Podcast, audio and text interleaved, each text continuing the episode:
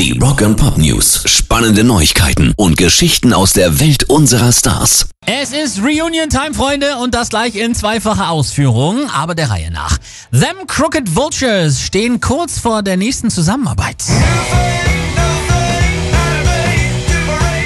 Hier spielen Queens of the Stone Age, die Foo Fighters und Led Zeppelin zusammen, denn mit Josh Army und Dave Grohl haben bereits die Frontmänner der ersten beiden genannten Kombos ihre Lust verkündet und das Bassist John Paul Jones zusagt, das wird als absolute Formalie gehandelt.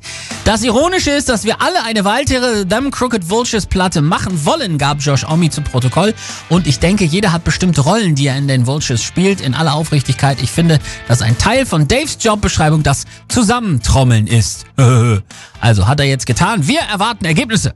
Rock and Pop News. Und zweite Runde Reunion, die freut mich persönlich auch besonders, weil ich sie sehr gern mag. Die Black Crows bereiten ebenfalls was Gemeinsames vor. Und zwar wollen die wieder zusammen spielen. Vor vier Jahren haben sie sich ja quasi wegen Disputen zwischen den Brüdern Chris und Rich Robinson aufgelöst. Und äh, zwar ging es zwar um die finanzielle Kompensierung von ihrem Schlagzeuger Steve Gorman. Jetzt scheinen sie sich aber versöhnt zu haben und das Wall Street Journal berichtet, dass sie einen Vertrag für eine Tour im kommenden Jahr unterschrieben haben und die Band hat auch einen neuen Twitter- und Instagram-Account eingerichtet. Also das läuft auch. Der Eggers ist glücklich. Pairs Rock and Pop News.